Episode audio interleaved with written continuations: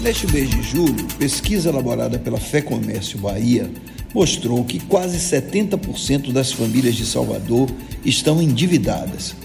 Isso significa que são mais de 600 mil famílias possuindo algum tipo de dívida.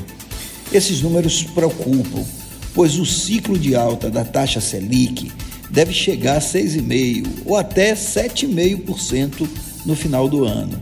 E isso pode adicionar um impacto relevante ao cenário econômico.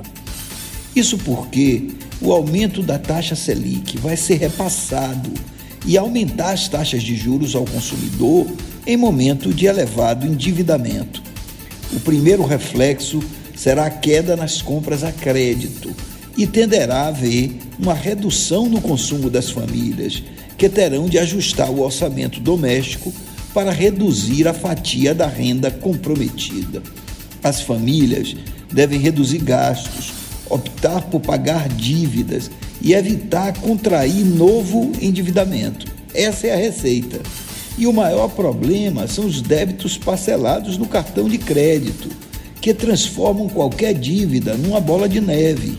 E com o aumento dos juros, a bola de neve fica maior a cada mês. No que se refere ao consumidor, a saída é tentar pagar a dívida antes que os juros cresçam muito e sempre comprar à vista ou no cartão, desde que não se parcele o débito.